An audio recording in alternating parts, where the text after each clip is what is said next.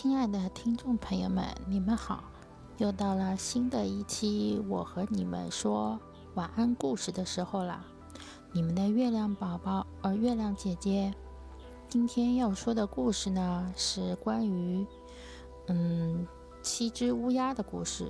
但是这七只乌鸦到底是怎么回事？它们又有什么样的故事需要我们去聆听、需要去感受的呢？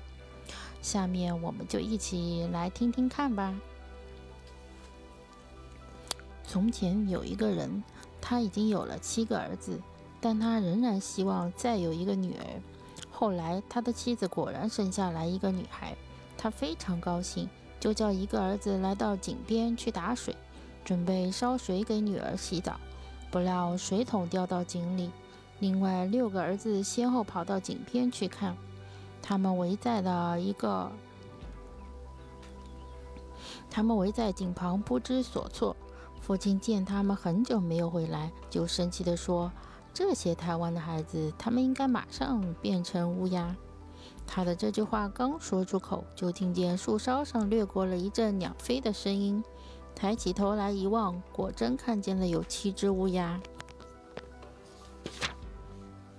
飞过去，父亲非常悔恨，可他没有办法使乌鸦再变回七个儿子，于是最小的女儿就成了他们夫妻两个的心头肉。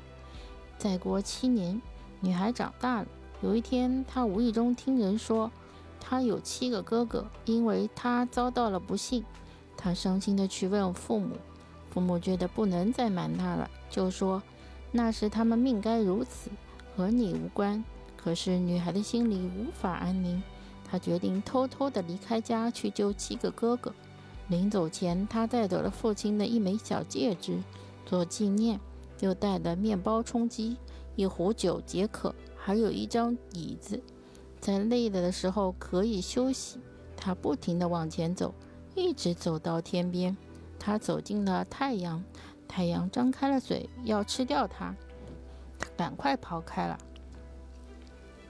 他又跑到了月亮那里，月亮说：“我闻到了人肉的气味。”他又拼命地跑掉了。最后，他跑到了星星跟前，星星给他了一根小骨头，说：“如果你没有小骨头，就不能打开玻璃山上的大门。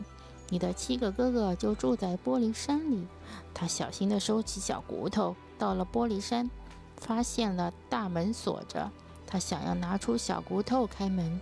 却发现小骨头不见了，他恨自己的粗心大意，于是他用一把小刀切下了自己的一小根石头，插入了门缝里，玻璃山的大门就吱的一声打开了。这时，一个小矮人从门里走出来，说：“我的孩子，你来这里做什么？”他说：“我是来找我的哥哥们。”七只乌鸦，小矮人说。乌鸦们现在不在家，如果你要等他们，就请进来吧。然后小矮人用七个小盘子和七个小杯子，端着乌鸦的食物走到了桌子前。小妹妹把每个盘子里食物都吃了一块，把每个杯子里的水都喝了一口。不过最后在一个子里面放进带来的小戒指。不久，她听到了空中一阵鸟飞的声音。小矮人说：“乌鸦先生，他们回来了。”乌鸦一只挨着一只落到了小桌子旁边，他们马上嚷了起来：“谁吃了我盘子里的东西啊？谁喝了我杯子里的水？”其中一个人说：“是一个人吃掉和喝掉的，杯子上有人嘴的印记。”这时候，最小的一只乌鸦喝完了杯子的水，他看到了一枚戒指。他认出了这是父母的东西，就叫了起来：“上帝保佑！如果是我们的小妹妹来了，那我们就得救了。”女孩正站在门口听着呢，她马上走了出来。于是，所有的乌鸦都立刻恢复了人形。他们兄妹互相拥抱着，兄妹七呃几个一起高高兴兴地回家去了。